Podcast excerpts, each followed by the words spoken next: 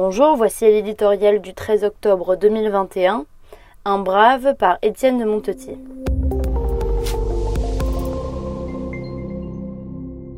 Il y a l'homme qui a vécu un siècle, mené une existence faite de barreaux militaires et de joutes politiques.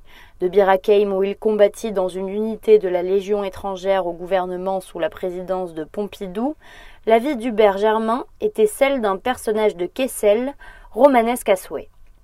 À ses visiteurs, il l'a raconté avec gouaille, au présent et à la première personne du singulier, la sortie du camp retranché, la campagne d'Italie, ses portefeuilles ministériels. On y était, il y a le symbole. Certes, Germain n'a jamais égalé l'envergure historique d'un Leclerc, d'un Delattre, il ne pas la vie politique de son ami Mesmer, mais le destin lui a accordé une place à part dans la grande geste des compagnons, dont il avait été un des plus jeunes membres à vingt-trois ans. Il en fut le dernier. De Gaulle, qui avait créé cette phalange en 1940, avait aussi voulu qu'elle disparaisse. Ils sont 1038 pour l'éternité. Son ultime représentant va reposer dans la crypte du Mont Valérien. La flamme de l'ordre est désormais entre les mains des familles et des cinq villes compagnons.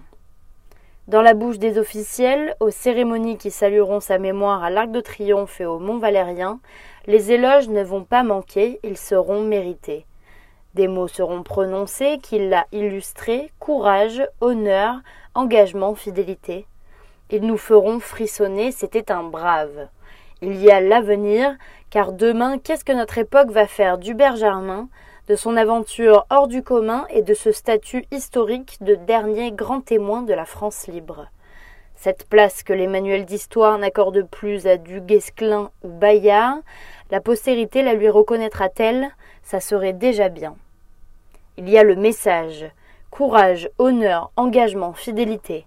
En lisant, en écoutant le récit de cette existence riche et exaltante, pourquoi notre pays, ses responsables mais aussi chacun d'entre nous, ne pourrait-il pas simplement puiser, même si les circonstances ont bien changé, quelques leçons pour aujourd'hui